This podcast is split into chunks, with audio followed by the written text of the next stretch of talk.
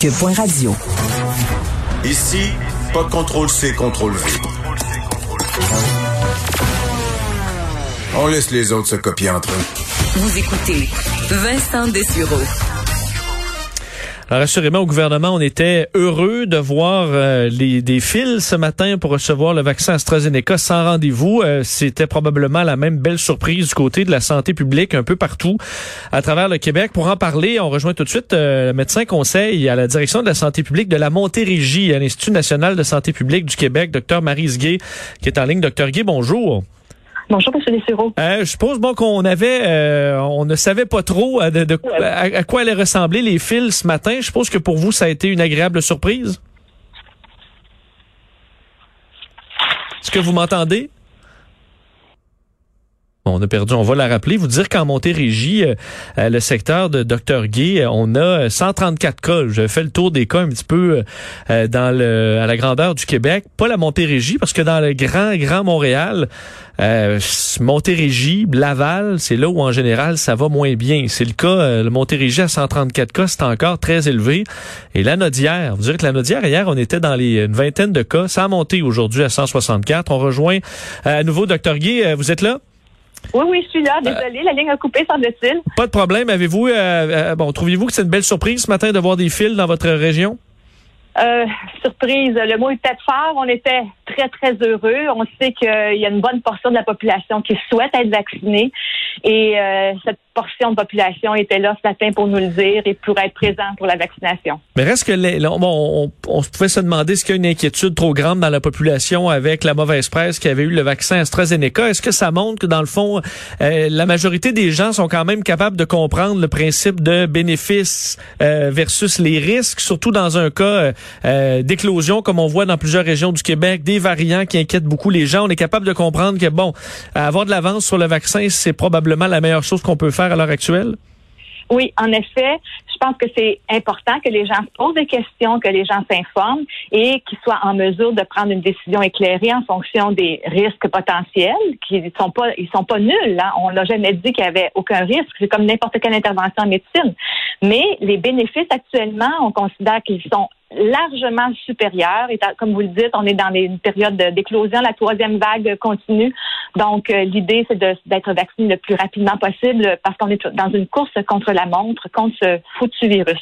Euh, on sait donc que des cas de caillots, on, semble faire le lien avec euh, avec le vaccin, sont extrêmement rares. Est-ce que quand même maintenant qu'on sait là que c'est visiblement ce sera ajouté dans la liste des effets secondaires rares, c'est au moins ce que l'Europe demandait. Est-ce qu'on est quand même capable de réagir au cas où on a, euh, on déclare un événement comme ça, quelqu'un qui dit j'ai eu l'AstraZeneca et visiblement qui, qui, qui souffre de ça, est-ce qu'on est capable, on sera capable de réagir plus rapidement?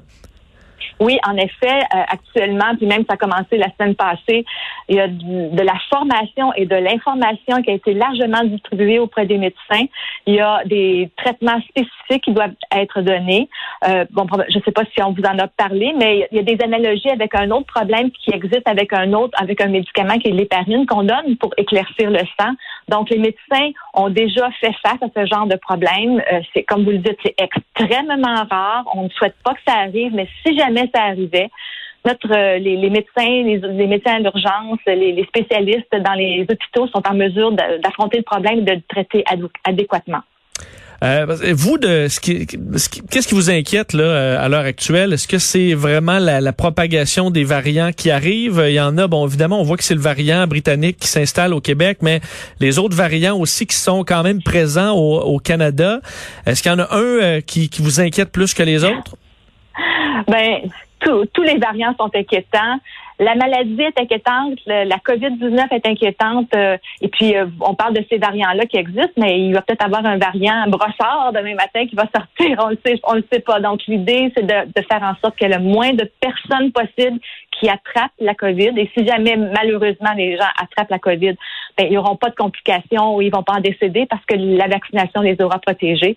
Donc vacciner le plus rapidement possible et continuer malgré tout à appliquer l'ensemble des mesures, donc le port du masque, le lavage des mains, la distanciation, ne pas se réunir. Toutes ces mesures-là sont extrêmement importantes parce que euh, on sait qu'on n'a pas assez de vaccins pour vacciner tout le monde en même temps. Donc, il faut aussi protéger l'ensemble de la population et le seul moyen, c'est de continuer. On, je sais que tout le monde est tanné, tout le monde est écœuré des mesures, mais on n'a pas le choix. Il faut qu'on continue parce qu'il faut que on le, virus n'aura pas le dessus sur nous. Qu'est-ce que vous dites à ceux qui disent ben pourquoi avoir le vaccin? Euh, au moment où je l'ai, euh, j'ai pas plus accès à, des, de, nouvelles libertés, je peux pas plus aller au restaurant, je peux pas plus voyager? Euh, l'accès, on l'a pas immédiatement, mais ce qu'on veut, c'est que d'ici quelques mois, l'ensemble de la population puisse avoir accès à une vie qui ressemble à la vie qu'on avait avant puis qu'on aimait avant. Donc, on sait que maintenant, c'est pas possible. Les personnes qui sont vaccinées, il y a des gens qui sont vaccinés depuis euh, décembre, janvier, et ces personnes-là n'ont pas plus accès. C'est qu'on va pouvoir avoir accès quand plus de monde va être vacciné. nos premiers objectifs, c'était vraiment de faire en sorte que les gens aient pas de complications, que les gens ne décèdent pas de la COVID. Et tranquillement, euh, là, on va vers une autre phase pour faire en sorte que notre société puisse continuer à fonctionner comme on fonctionnait avant. Mais ça, c'est pas demain, c'est dans quelques mois seulement. En terminant, un mot sur les malades chroniques. Là, on a commencé à voir un peu ce qui, euh, comment ça allait fonctionner pour la région de Montréal. Euh, beaucoup de questions. J'ai l'impression qu'il y a beaucoup de gens qui, s'attendaient à être là-dessus, qu'ils ne sont pas, s'attendaient à ce que ça soit simple. Ça l'est pas nécessairement. C'est dans le milieu hospitalier. Est-ce que euh, on travaille encore sur des directives pour essayer de, simplifier la vaccination pour ces gens-là? Bon, vous le dites, ce n'est pas simple. D'un côté comme de l'autre, les données changent. il faut dire aussi que les les mauvaises nouvelles qu'on a eues avec le, vaccin AstraZeneca a changé vraiment euh, la perspective. Donc, on doit jongler avec tout, tout ce qui existe présentement. Ce que je vous dis aujourd'hui, le 8 avril à 13h40, ben ça peut changer. Et puis, en, 17h ce soir, ça peut avoir changé. Donc, il faut qu'on jongle avec tout ça. Et malheureusement, les gens doivent être patients. Ils doivent être euh, ouverts et comprendre que les choix qui sont faits, c'est pas des choix pour euh, pour être des mauvais choix, c'est des choix des choix déchirants qui sont faits en fonction des vaccins qui sont disponibles. Et quand on aura plus de vaccins, ben, on pourra vacciner plus de monde. Actuellement, c'est les meilleures solutions qui ont été envisagées dans le contexte actuel. Pensez-vous que dans les prochains jours, vous, euh, cet engouement, on peut dire engouement pour l'AstraZeneca va, va, va durer ou c'était peut-être aujourd'hui les premiers qui, qui souhaitaient l'avoir et qu'ensuite ça risque de, de se fatiguer? Pensez-vous que vous allez trouver preneur pour les, les AstraZeneca pendant longtemps? Ben, on espère avoir avoir la capacité de l'administrer au plus grand nombre de personnes possible. J'ai pas de boule de cristal. Peut-être que vous en avez une, mais je ne je peux pas prédire de la chose. Mais euh, l'exemple qu'on a aujourd'hui, ça peut être un exemple qui va qui va faire en sorte que d'autres personnes vont, vont avoir envie de, de recevoir ce vaccin-là.